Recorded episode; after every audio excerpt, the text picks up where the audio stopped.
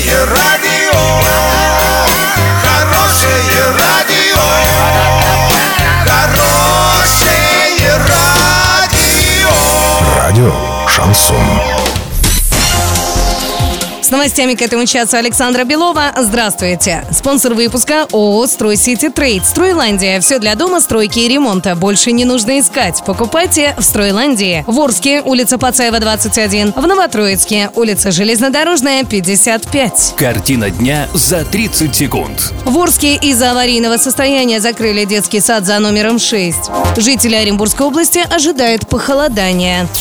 Подробнее обо всем. Подробнее обо всем. В Орске закрыли детский садик номер 6, расположенный на улице 9 января. Здание садика признали аварийным. Теперь детей переведут в другие дошкольные учреждения. Как сообщили в администрации Орска, еще в мае этого года было принято решение о проведении экспертизы здания. Здание садика действительно очень старое. Оно представляет собой бревенчатый купеческий дом 1911 года постройки. О возможном ремонте и его сроках пока ничего не сообщается.